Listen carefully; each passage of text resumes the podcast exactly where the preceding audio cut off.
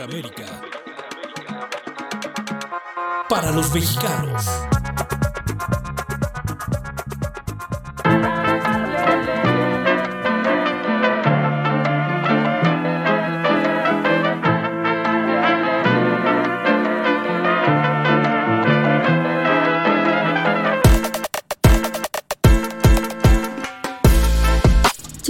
Premio que imparte la librería Gandhi, que es una de las más importantes de México, y la editorial Random House, que es también una de las mejores en Iberoamérica. Estamos hablando no solo de Latinoamérica, sino también de España, en idioma español.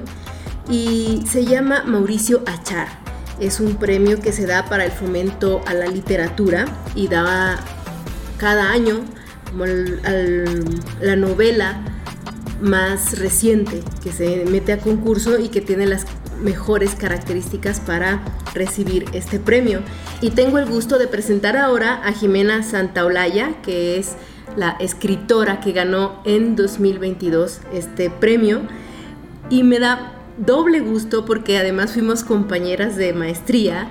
Ella estuvo un año conmigo en Casalam haciendo un curso, luego em, se desesperó un poco y se salió, pero todavía la recuerdo ahí sentada y levantando la mano para leer sus fragmentos de una obra que estaba trabajando durante mucho tiempo, durante cinco años aproximadamente, y ya verán por qué.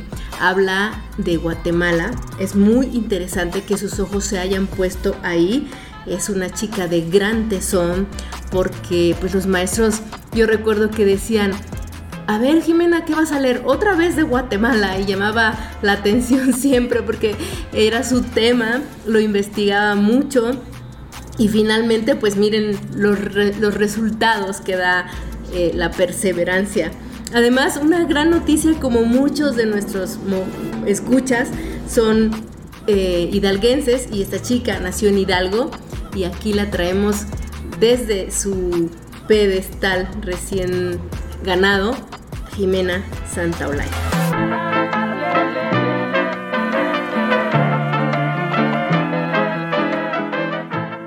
Jimena, muchas gracias por tomarme esta llamada y poder platicar a nuestros escuchas este nuevo proyecto. Muchas felicidades. Ay, no, al contrario, gracias a ti por invitarme, Gardenia. Jimena, cuéntame, cuéntanos brevemente cómo es que te interesó escribir sobre este tema? Em, pues la primera vez que escuché sobre, eh, sobre la dictadura de Ríos Monte en Guatemala fue eh, cuando se dictó la sentencia por genocidio en contra de, Ríos Monte en 2013 y yo me sorprendí de no tener conocimiento de ese periodo de la historia de Guatemala, eh, de la historia reciente, y pues como conocer más de otras dictaduras, ¿no? De conocer eh, em, de Nicaragua, de, Chile, de Argentina, y no tener idea de que en, Guatemala había sucedido eh, pues esto, ¿no? al inicio de los ochentas. Entonces me sorprendí mucho de, pues mi, propia ignorancia y me interesó leer la sentencia de, eh, que, se le, que se dictó en contra de Ríos Montt y ahí me, me, impactó mucho leer varios testimonios de personas que vivieron em, pues masacres o pérdida de sus seres queridos en, esa, en ese momento. Ok, y cuéntanos un poquito desde tus ojos de autora, ¿qué es lo que tratas de decir? ¿Cuál es la esencia del libro? Ay, pues el libro tiene varias voces y varias historias, entonces eh, me cuesta mucho trabajo siempre saber qué, como describir exactamente en pocas palabras de qué se trata o qué es lo, central, pero yo diría que, que habla mucho del tema del, racismo y de la violencia de Estado. Sí, entonces estás hablando de dos temas que se conocen en México perfectamente, el tema del racismo y el tema de violencia de Estado. ¿Qué diferencias encuentras y qué similitudes? ¿Y por qué? Pues en el caso de, la dictadura de Ríos Monte en Guatemala, pues se trataba de una dictadura de, eh, militar, en donde había una, una clara decisión de terminar con ciertos pueblos originarios.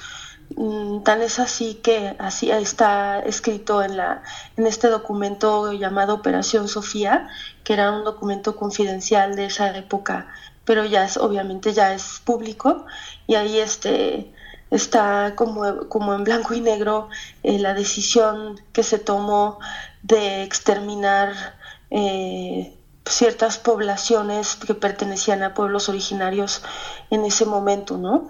En México mm, no, mm, no hemos tenido una dictadura militar, ni hemos tenido ese, ese nivel de violencia en el sentido de que pues los números son muy impactantes. Por ejemplo, desde que empezó eh, la violencia contra el narco, que han muerto alrededor desde 2006 250 mil personas debido a, esta guerra contra el narco.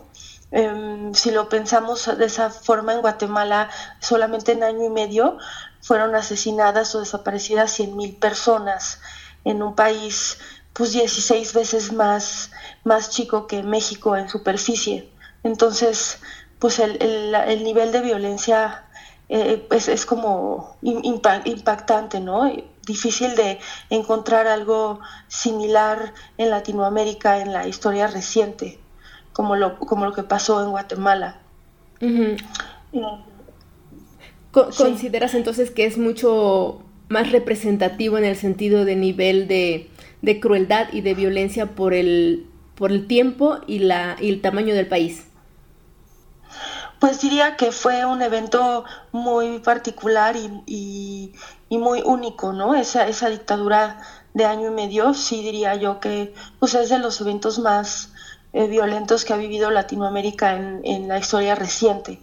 Entonces es como muy, muy, muy eh, particular, pero eso no quiere decir que no que no haya violencia extrema en otros lugares, solamente fue, es como, como difícil de creer, aunque sí sucedió, que, que, que, que fueran asesinadas tantas personas en, en, tan poco tiempo. Y eso tiene que ver, por un lado, con, con que, mm, lo, con que había como una, una orden muy clara de matar a las personas y, de hecho hay una frase famosa que decía de pues matar a todo lo que se moviera en tal en tal en ciertas zonas.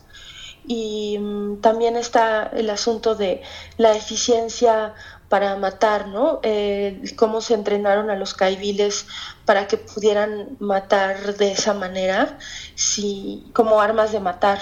Y pues en ese sentido ahí entra un, asunto de que em, de entrenamiento de militares de élite, ¿no? Como en la, en la, novela cuento cómo esos entrenamientos se dieron no solo en Guatemala, sino también en Estados Unidos, también hubo participación del, del, de Israel para entrenar a estos militares y, y, y, también hubo como una un lavado de cerebro, por decirlo de alguna manera, racial, ¿no? Que tenía que ver con el pensar que el progreso en Guatemala tenía que ser blanco y no podía ser de ningún otro color y no podía participar en, de ese progreso las personas de los pueblos originarios y era mejor incluso que, que, murieran porque no permitían que el país avanzara. Era ese discurso terriblemente racista que también se le, se le estuvo como dando todo el tiempo a los militares, porque muchos de los militares también pertenecían a pueblos originarios, ¿no? Entonces necesitaban lograr que ellos, ellos también se convencieran de que tenían que matar a su propia gente. Ya. Oye, Jimena, y en medio de esta barbarie que te metiste a investigar, ¿qué encontraste de, de belleza? Porque siempre en el tema de literatura, pues estamos buscando de alguna manera cierta belleza aún en la tragedia. Mm, encontré la presencia del nahual, que es una figura que a mí me gusta mucho, este que, viene desde los mayas, como este animal protector, como un espíritu protector eh, y de sabiduría. Que lo encontré también presente en Guatemala, pues porque también está, está, eh, la cultura maya ahí, ¿no? Entonces a mí me interesó mucho que ese, esa figura apareciera en la novela como, como, como un asunto de, de, esperanza, de espiritualidad, de, de, humanidad y también a veces de pérdida ¿no? De, del propio espíritu, como pasa con uno de los militares que aparecen en la novela, Ocelote, que tenía su nahual y cómo lo va perdiendo por los actos atroces que él va perpetrando. Y también otro, otro tema que me interesaba era pues la belleza de Guatemala, que es un país muy hermoso. Tiene por, un lado lo, cultural, ¿no? Y todas las ruinas mayas, toda la cultura que existe ahí es, es, es interesante, pero también es un país muy bonito eh, visualmente eh, en cuanto a naturaleza, este, las selvas, los, los animales, los quetzales en ese, en ese aspecto también a mí, mm, pues de alguna manera me enamoré de Guatemala, porque pues claro, para decidir escribir algo que me tomó cinco años, no puede ser solamente por el lado negativo o el lado triste, ¿no? También había un lado de admiración y de, y de aprecio de esa belleza. Claro, y además supongo que ahora tienes mucho más claro el saber por qué hay hechos en ciertos países que, que pasan casi desapercibidos, ¿no? Como pasó en los mismos, la misma, el genocidio, em, por ejemplo, de con los, eh, ay, se me fue el nombre de este, de este grupo social, ahorita lo, lo retomo. Pero bueno, estos, estos genocidios que no son tan conocidos como en el caso del judío, de los, de los judíos, por ejemplo, que es más conocido, o, o estas dictaduras mismas que tú dices. ¿Qué pasó en Guatemala para que se ocultara de esa manera o por qué no había tanto interés internacional?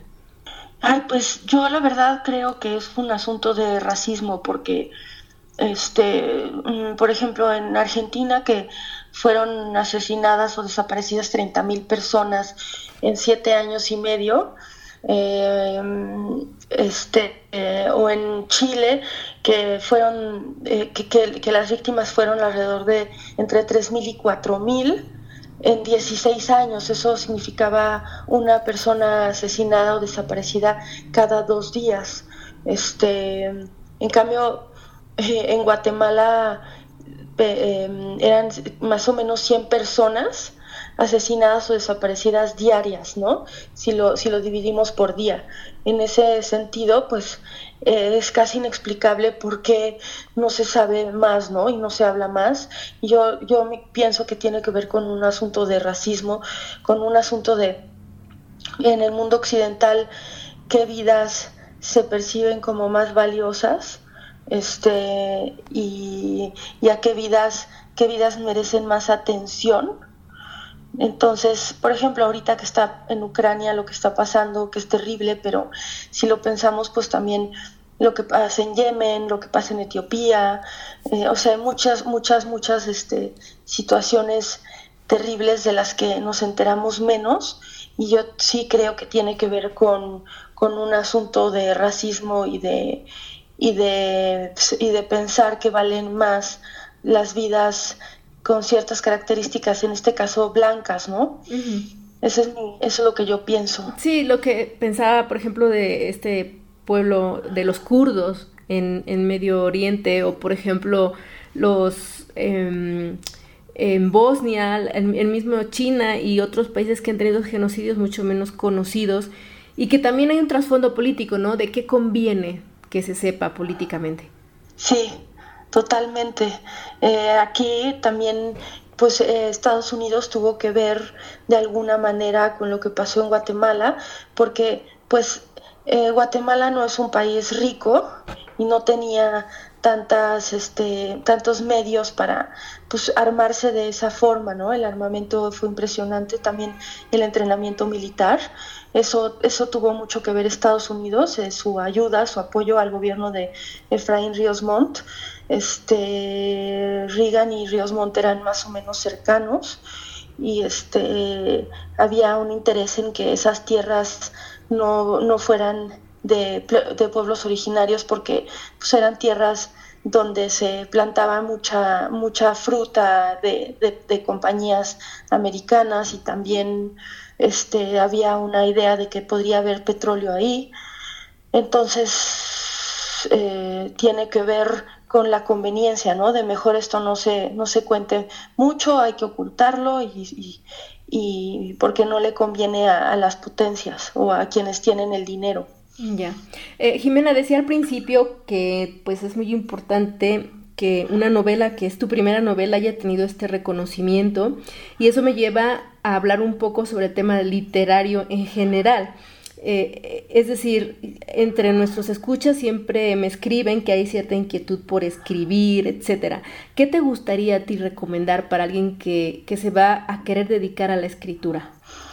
Eh, bueno, yo recomendaría por un lado leer y tal vez no leer demasiados autores o demasiados libros diferentes, sino elegir los libros que más les gusten y les llamen la atención, que les provoquen em, ciertas emociones que, a, quien quiere escribir le interese también eh, generar o, provocar en sus lectores y estudiar esos, esos textos, ¿no? No tiene que ser muchísimos textos, sino ciertos textos elegidos y poner mucha atención a la, hora de leerlos, estudiarlos, qué es lo que, o sea, darse cuenta qué es lo que está eh, provocando el interés en esa lectura o, las emociones que, está provocando.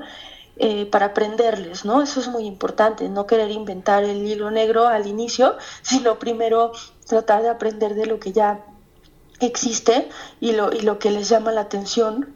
Eh, eso es muy importante, un poco como los pintores que empiezan por ahí, ¿no?